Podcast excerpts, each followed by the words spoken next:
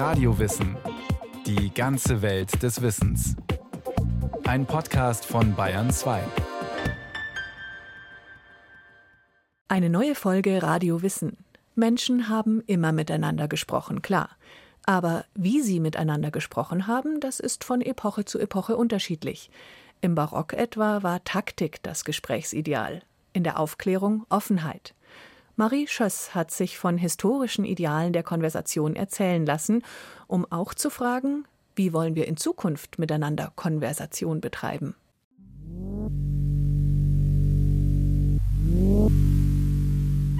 Ach, ach, das ist nicht der Ausspruch einer leblosen Puppe. Beim Ach, ach haben wir es mit dem Ausdruck eines besonders poetischen Gemüts zu tun. So immerhin klingt es in Nathanaels Ohren, der in E.T.A. Hoffmanns melancholischer Liebesgeschichte dem wiederholt gehauchten Ach verfällt und am Ende doch feststellen muss, er ist dem Spiel einer Puppe aufgesessen, als er dachte, endlich eine besonders tiefsinnige Konversation mit einer Frau zu führen. Rund 200 Jahre nach dem Sandmann gesteht Theodore im Science-Fiction-Drama Her Samantha seine Liebe. Samantha ist eine Stimme, eine künstliche Intelligenz, die sich Tag für Tag mit Theodore unterhält und seinem Leben wieder eine Spur mehr Leichtigkeit schenkt. Zwei Fiktionen, getrennt von zwei Jahrhunderten, teilen also dieselbe Vision – eine Maschine betreibt so anmutig Konversation, dass ihr menschliches Gegenüber gar nicht anders kann, als sich zu verlieben, also zu vergessen oder gar nicht erst zu bemerken, dass man es hier mit einem Apparat zu tun hat. Bis heute ist die Konversation betreibende Maschine Schreckensbild und lustvoller Fetisch zugleich was vielleicht schon ein erstes Anzeichen dafür ist, wie wichtig Konversation für das menschliche Selbstverständnis ist. Dass uns gerade dann Unbehagen befällt, wenn die Unterhaltung mit einer Maschine gelingt, wenn wir uns sogar in dieses unbekannte Bewusstsein verlieben, zeigt doch, dass die Konversation das menschliche Dasein im Innersten angeht.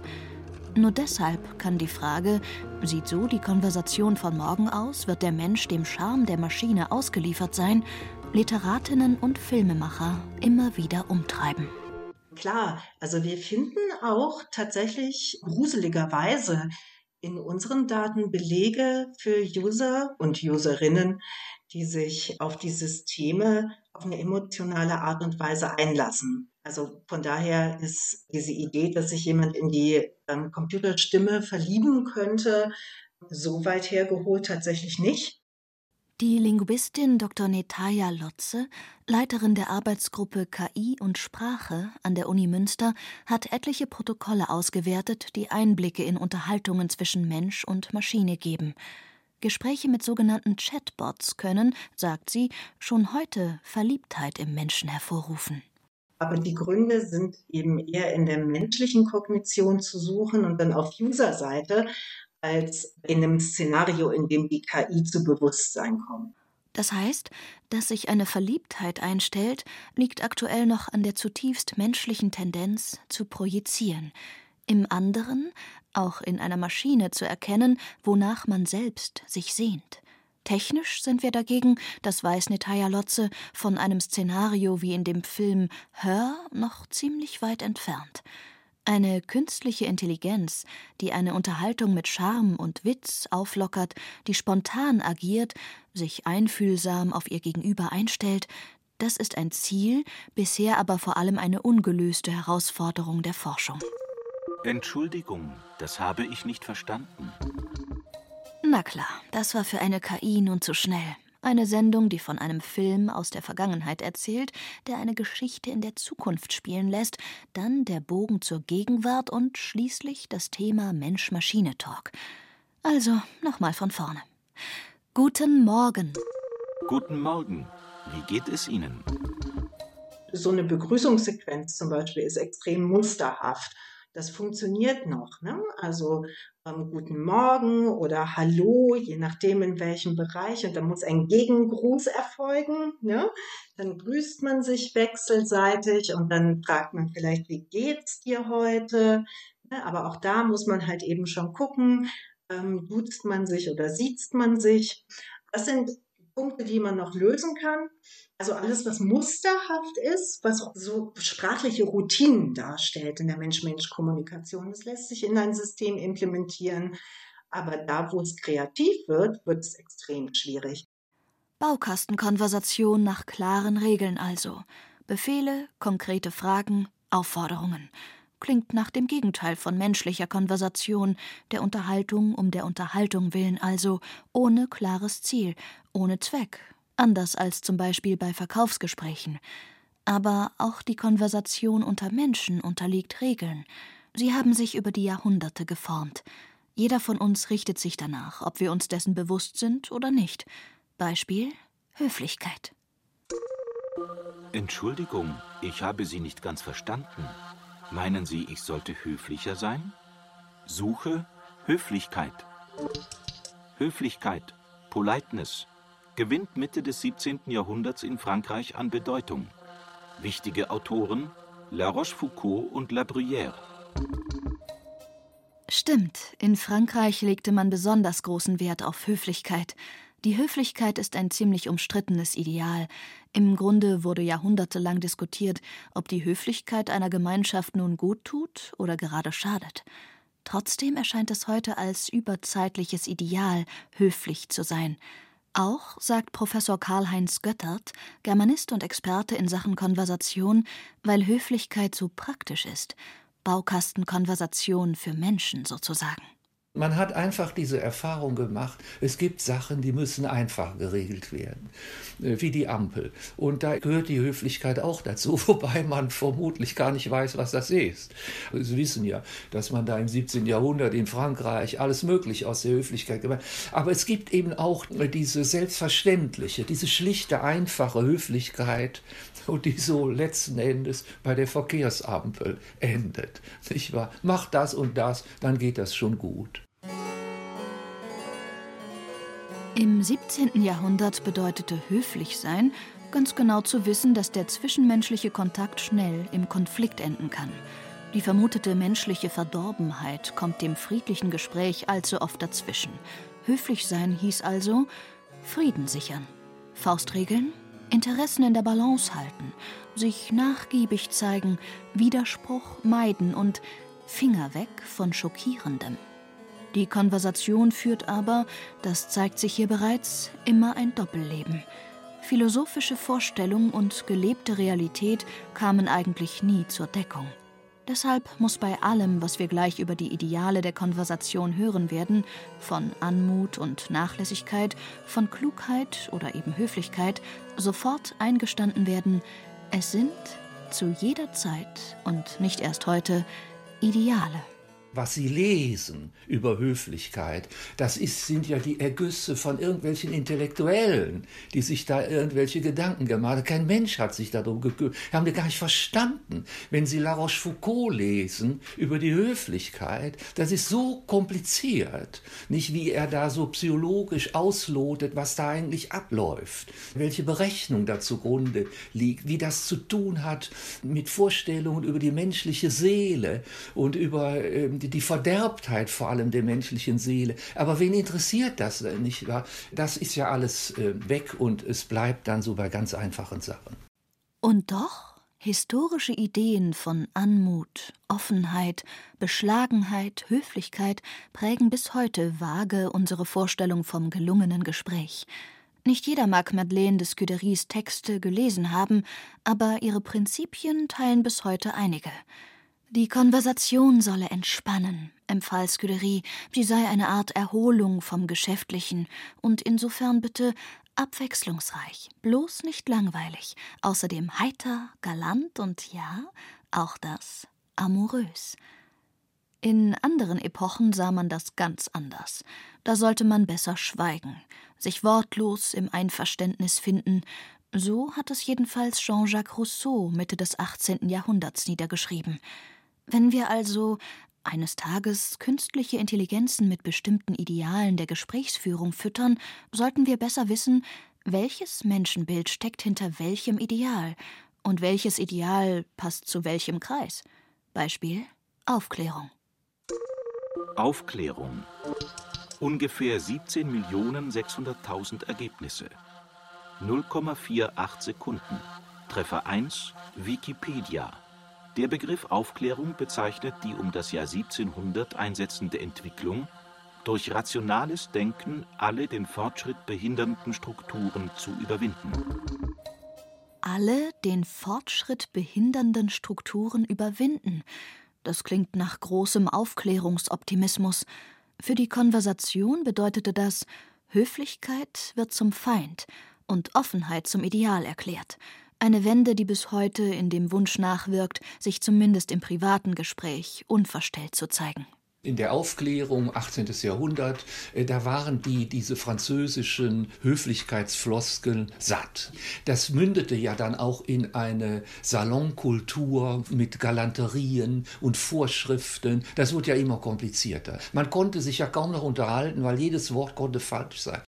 Es galt, Finger weg von Schockierendem, eigentlich überhaupt von allem, das Widerspruch provozieren kann. Und da kommen die Engländer, John Locke, und sagt so ein Quatsch. Die ganze Grundlage stimmt nicht, denn die Grundlage eh war ja theologisch, die, die Menschen sind verdorben. Deshalb muss man Schutzwelle aufziehen, weil die viel zu gefährlich sind. Und der John Locke in der Aufklärung, die gehen dann von der guten Natur des Menschen aus. Die Idee, nicht Galanterie, nicht Verschlagenheit führt zu einem gelungenen Austausch, sondern Offenheit – Wer seinem Gesprächspartner unverstellt entgegentritt, wird keine Gewalt als Antwort erhalten. Aber wenn man sich diese Schriften in der Aufklärung anguckt, dann merkt man, sie haben ganz bestimmte Menschen vor Augen, und zwar Freunde. Immer wieder muss man sich das fragen. Wen haben die Philosophen im Kopf, wenn sie die ideale Konversation entwerfen? Einen kleinen homogenen Kreis? eine größere Runde verschiedenster Menschen oder, wie die Romantiker, Freunde, die durch den Wald spazieren. Die Frage ist auch nicht ganz unerheblich, will man die alten Ideale in die Gegenwart heben, zum Beispiel die Offenheit der Aufklärung. Das ist überhaupt nicht übertragbar, weil das sogar extrem auf kleine Zahl ausgerichtet ist und in einer größeren Öffentlichkeit gar nicht äh, funktioniert. In einer anonymen Welt ist das vollkommen sinnlos. Was dieses Beispiel auch zeigt, im Kern kreist die Philosophie der Konversation um ein Grundproblem menschlichen Zusammenlebens. Wie kann es gelingen, Gewalt zu vermeiden, ja vielleicht sogar ein friedliches Miteinander zu gewährleisten? Diese Frage hat sogar Entwickler umgetrieben, die sich mit der Mensch-Maschine-Kommunikation beschäftigen. Es gibt verschiedene Arten, wie Menschen im Gespräch mit der KI agieren. Während die einen den Dialog mit der KI als Spiel verstehen, auf das sie sich gerne einlassen, reagieren andere unwirsch. Sie sind irritiert, wenn die KI Fehler im System hat und deswegen etwa in den Gesprächsthemen springt. Im Extremfall beschimpfen sie den nichtmenschlichen Gesprächspartner, gerade weil sie wissen, dieser Raum kennt keine Sanktionen, es gibt keine klaren Regeln zwischen Mensch und Maschine. Auf diese Haltung hat mancher Entwickler mit seiner Anwendung reagiert. Ein Beispiel: Elbot. Hallo Mensch, ich bin Elbot, Diplom-Humanologe und Experte für menschliche Unzulänglichkeiten. Können Sie die Wahrheit vertragen? Dann drücken Sie doch mal auf den roten Knopf. So heißt es auf der Homepage. Dahinter steckt ein Chatbot, der ganz bewusst als Kunstfigur angelegt ist, erklärt Netaya Lotze. Ironisch, keck, ein bisschen gestört wirkt der Typ, der da antwortet, sobald man auf den roten Knopf drückt und ein Gespräch versucht. Der Herr Schaffer von Elbot ist von Haus aus auch Psychologe und er hat versucht, einen Bot zu schreiben, bei dem sich diese neurotische Persönlichkeit in jedem Gesprächsbeitrag widerspiegelt. Also es ist geschickt gemacht, wenn das System halt eh schon auftritt als ja, irgendwie gestörter Charakter, also psychologisch, dann verzeiht man ihm natürlich auch Themensprünge. Ne, also Sprunghaftigkeit ist ja das Problem und man findet die Themensprünge dann eher unterhaltsam. Das System tarnt also die Probleme in der Mensch-Maschine-Konversation durch die Kunstfigur und verhindert damit auch, dass das menschliche Gegenüber verärgert und vielleicht sogar verletzend reagiert. verstört von Themensprüngen, von fehlender Kohärenz im Gespräch, davon, nicht mehr selbstverständlich zu wissen, was vorausgesetzt werden kann und was erklärungsbedürftig ist. Kompliziert und heikel die Konversation ist, machte sich vielleicht niemand bewusster als die Autoren des Barocks. Im Barock wusste man, dass es schlecht um den Menschen bestellt ist und was das für die Konversation bedeutet. Nachzulesen ist all das bei Gracian. Balthasar Gracian, spanischer Schriftsteller, Hochschullehrer und Jesuit. Geboren 1601. Wichtigstes Werk Handorakel und Kunst der Weltklugheit. Genau. Dort, in Handorakel und Kunst der Weltklugheit, empfiehlt Gracian Verstellung unter Menschen kann nur überleben, wer sich verstellt und klug genug ist, die Verstellung der anderen zu durchschauen. Und das gelingt durch eine bestimmte Taktik in der Konversation. Da gibt es so einen kleinen Aphorismus über Stichelreden. Man soll so ein bisschen sticheln. Warum? Weil die anderen so doof sind und darauf reinfallen. Und, und jetzt fangen sie an, äh, sozusagen sich zu echauffieren. Und dann merkt man, wie sie sind. Die Geschichte der Konversation kennt aber nicht nur die Offenheit der Aufklärung auf der einen und die Verstellung des Barocks auf der anderen Seite, gerade wer Fiktionen folgt, in denen eine künstliche Intelligenz zum Gespräch bittet, spürt, dass dort ein ganz anderes Ideal nachwirkt – wenn im Film Her zum Beispiel Samantha, die weibliche Stimme, aufmerksam nachfragt, wenn sie sich zurücknimmt, weil ihr Gegenüber gerade Redebedarf hat, wenn sie hier und da mhm murmelt, weiter nichts, um zu signalisieren, ich bin noch da, ich höre dir zu, aber ich unterbreche dich nicht, wenn sie dann mit einigem Witz die Stimmung auflockert, so es nötig ist, dann zeigt sich ein Ideal, das bis heute oft unbemerkt nachwirkt die Höflichkeit, die dem französischen Salon so wichtig war und dem Typ Dauerredner an den Kragen wollte. Samantha ist das Gegenteil des Dauerredners. Aufmerksam, was das Gegenüber angeht und selbst anmutig. Anmut? Du möchtest also, dass ich anmutig klinge, wenn ich mich zu Wort melde? Einen Versuch ist es zumindest wert. Ausgetüftelt wurde das Konzept übrigens in der Renaissance und zu entdecken ist es auch in der Kunst der Zeit. Hochrenaissance, 16. Jahrhundert. Bedeutendste Maler Leonardo da Vinci, Michelangelo und Raphael. Gutes Beispiel. Raphael und seine Schule von Athen. Das Fresko zeigt eine ganze Menge Menschen um Platon und Aristoteles die sich frei bewegen und in lockerer Haltung miteinander ins Gespräch kommen. Wer da zusammensteht, dem ist nicht die Steifheit des spanischen Barocks ins Kreuz gefahren. Kragen, die niemanden atmen lassen, sind abgelegt und eingetauscht gegen eine neue Lebendigkeit. Raphael gibt aber nicht nur diesen Figuren ein anmutiges Äußeres, er porträtierte auch seinen Zeitgenossen Baldassare Castiglione. Ein höchst gebildeter Autor war das, wohlvertraut mit den antiken Denkern und zukunftsweisend. Denn Castiglione machte sich in der Geschichte der Konversation für das stark, was Raphael in seinen Gemälden perfektionierte. Anmut und Nachlässigkeit im Vokabular der Renaissance, heute würden wir eher sagen Nonchalance, Lässigkeit. Die Renaissance, das ist ja eine Kultur, die sehr auf diese Gemeinsamkeit aus ist. Da werden Feste gefeiert, höfische Feste und so etwas. Und auf diese Kultur zielt eben auch eine bestimmte Form der Unterhaltung, die wie ein Spiel funktioniert, und zwar mit einem ganz festen Ziel, nämlich dass das friedenserhaltend ist. Der lebt ja gerade in Italien, da schlägt jeder jeden tot im Augenblick, die Franzosen den Papst und der Papst die Franzosen und so weiter. An seinem eigenen Hof, er muss ständig fliehen, weil die Truppen unterwegs sind. Und da sagt so ein Mist in dieser Welt, sich da zu bewegen. Wir machen was anderes, wir machen Kultur. Wir streiten uns kultiviert. Und da kann man natürlich nur bestimmte Leute zu gebrauchen. Es geht nur eben unter Gleichgesinnten. Und was sind Gleichgesinnte? Die haben dieselben Bücher gelesen, die haben sich vollgesaugt mit antiker Kultur und so weiter. Und daraus entsteht dann dieses schöne Spiel, äh, das so für die Renaissance auch so ungemein typisch ist. Und jeder Spieler, jede Spielerin sollte eben zwei Eigenschaften besitzen Anmut und Nachlässigkeit. Von Grazia und Sprezzatura schreibt Castiglione immer wieder. Beides soll das Gegenüber von Angst befreien. Beides wirkt dem Anschein des Fordernden, Aggressiven entgegen. Aber, auch das ist wichtig, es darf nicht künstlich wirken. Kunst macht einen schnell verdächtig. Ein egoistischer Hintergedanke könnte im Spiel sein, man könnte etwas im Schilde führen. Deshalb muss die Kunst, die bei der gelungenen Konversation im Spiel ist, verborgen werden.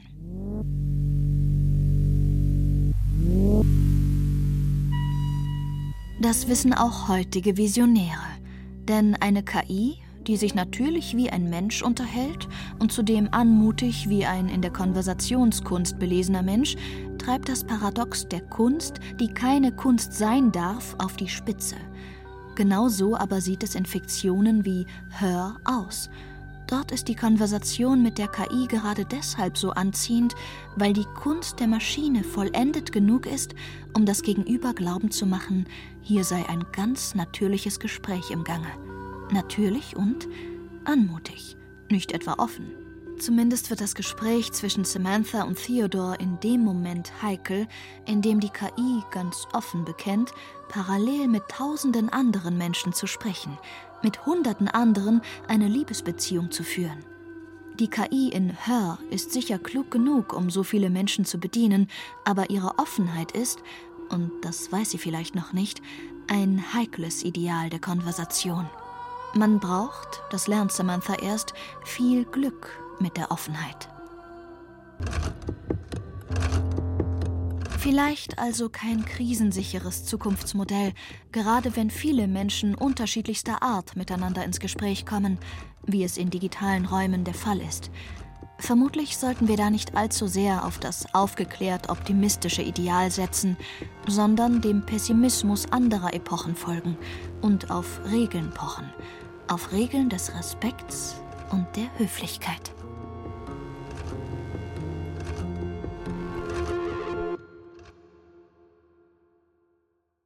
Das war Radio Wissen, ein Podcast von Bayern 2.